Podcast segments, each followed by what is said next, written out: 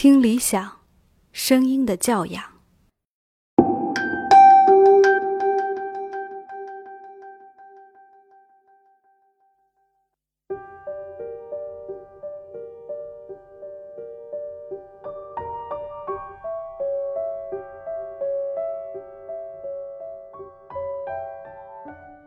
看理想电台，我是天天。前几天打开天气软件看未来两周北京的天气，被这个周日和下周一的温度变化吓到了。三月十一号周日，最低温度零摄氏度，最高温度十度；三月十二号周一，最低温度五度，最高温度二十度。不知道暖空气是不是为了赶植树节这个日子，想起了杰伦的一首歌，我在这儿把它改一下，叫。春天来得太快，就像龙卷风。天气是真的暖了，每年到这个时候都开始蠢蠢欲动，趁着春暖花开，想去面朝大海，想去玩，想去浪。可是仔细想想，最后好像还是哪儿都没去成。这其中当然有经济方面的因素，另外还有就是工作太忙，或者天气不好，或者一想到要去的地方可能人山人海，上个厕所还要排队，吃个饭也要排队。顿时就觉得，哎，还是家里舒服。于是面朝大海，春暖花开就成了家有 WiFi，面朝阳台，春暖花开。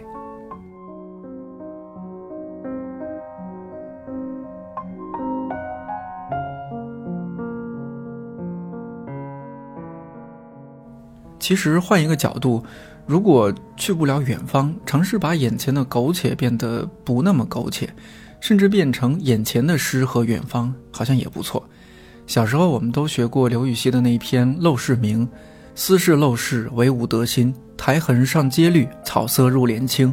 人在室内，但也可以身游物外。”这期节目我们就干脆叫我只愿家有 WiFi，春暖花开。其实，在室内我们可以有很多的选择，比如我在家就特别的爱做饭、洗碗、打扫卫生、泡茶、喝茶、看电影、看书、听听音乐或者其他的一些电台节目。上周末我还去花卉商店抱回了几盆豆瓣绿，还有白掌，这样就还得留更多的时间在照顾它们。这么一看，好像在室内做的事情还蛮多啊，蛮充实、蛮简单的，但是同时也是困难重重。难在什么地方？难在选择。选择读哪本书，看哪部电影，听哪张专辑，做一道什么菜，泡一壶什么茶，买一盆什么样的绿植，在室内每一个物件，每一刻时间，都可以来自我们的每一次选择。比起室外，室内似乎是一个更加广阔的存在。我不知道，没有人在家的时候，家具们都在聊些什么。我不知道，一张木桌原来在森林里的位置。我不知道，当羊毛还在羊身上的时候，被风吹过的感觉。我不知道，做出这具罐子的那双手的年岁。我不知道，咖啡其实是一种果汁。我不知道下雨的时候，鱼群的骚动。我不知道窗户其实是一架画框。故事就在室内，只要有人听到。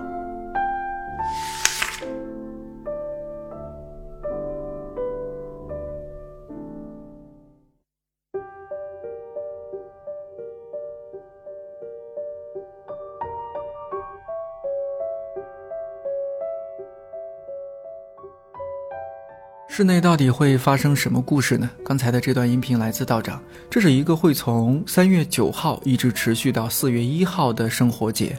听过那么多生活节，你也许会问，为什么强调室内？最表面的理解是，将近一个月的活动都会在室内进行。更为重要的是，就像我前面说到的，室内生活是我们每个人每天都在经历的，但是却常常被我们所忽视。那么，看理想的室内生活节有什么不一样？会发生什么故事？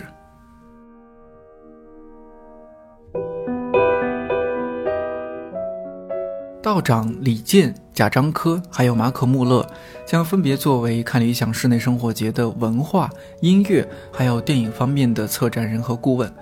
二十四天，三十多位文艺人士以及手工匠人，五十多场的各类活动，还有咖啡、茶、葡萄酒等多个产品的系列，这也将会是看理想在生活方式领域的第一次正式探索。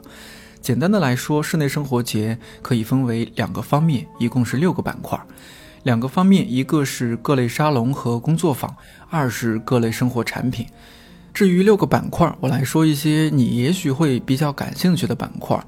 比如在耳朵旅行这一板块，我们安排每周六晚有一场音乐演出，展现一种乐器的特别之处，比如巴扬手风琴或者尺八。三月九号晚上，李健和巴扬手风琴演奏家吴琼将会带来首场的音乐演出。那在书的声音这一板块，我们邀请到了一些作者，比如正午团队、杨奎，还有阮一中等等，来到现场朗读他们的新书，并且和读者交流。在文艺时光的这一板块，我们安排每周六下午有一场文化沙龙，邀请了梁文道、贾樟柯、李健、陈丹青、詹宏志以及来自日本的手工艺人、设计师进行涵盖文艺等多个领域的对谈。而在京都职人在北京的这一板块，我们邀请了从京都来的手艺人，包括开化堂、金网石、中川木工艺、伊泽信三郎的传人，演示他们精湛的手作技艺。而在口味启蒙这一板块，我们邀请了怡园酒庄、布乐奶酪等品牌的创始人来到现场，带领我们体验不太一样的饮食文化。在独立眼睛的板块，将会由马可穆勒亲自选片，做小型的室内生活主题影展，放映贾樟柯、彭小莲、崔健、姜文、张元等人的多部影片。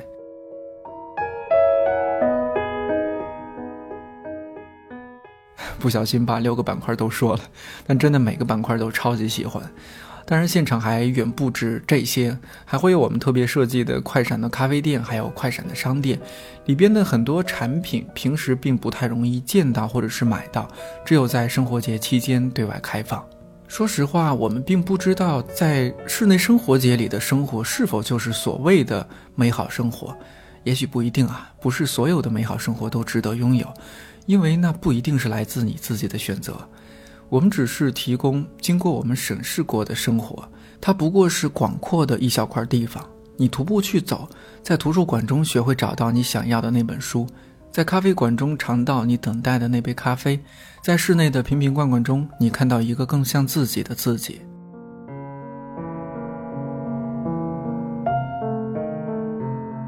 记得在二零一八年书展那期节目里。我们提到年华葡萄酒是看理想以出版的态度做的一款酒，而这次室内生活节，我们所策划的沙龙，我们挑选的物品，也可以视作对出版外延的一次拓展。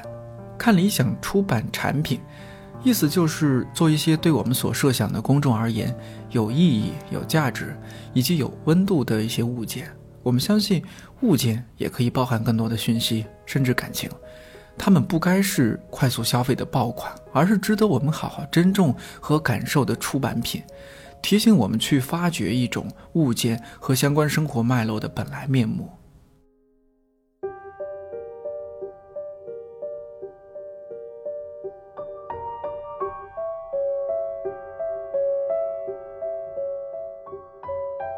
如果你对室内发生的故事好奇，如果你希望今后感受到不太一样的室内，或者，如果你对看理想首届室内生活节还蛮感兴趣，可以关注微信公号“看理想”，查看具体的活动信息。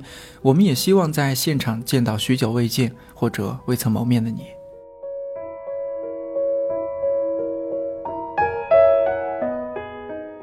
最后，借用道长的一句话：旅行不一定要抵达一个乌托邦，或者设定任何一个最终的目的地，反而可以是理应熟悉的此时此地。这种书写不必描述一个如梦似幻的世界，他写的是最庸俗的生活空间，不必去最遥远的带有异国风情的地方探险，就在当下，就在这个房间里面。看理想电台，我是点点，我们室内见。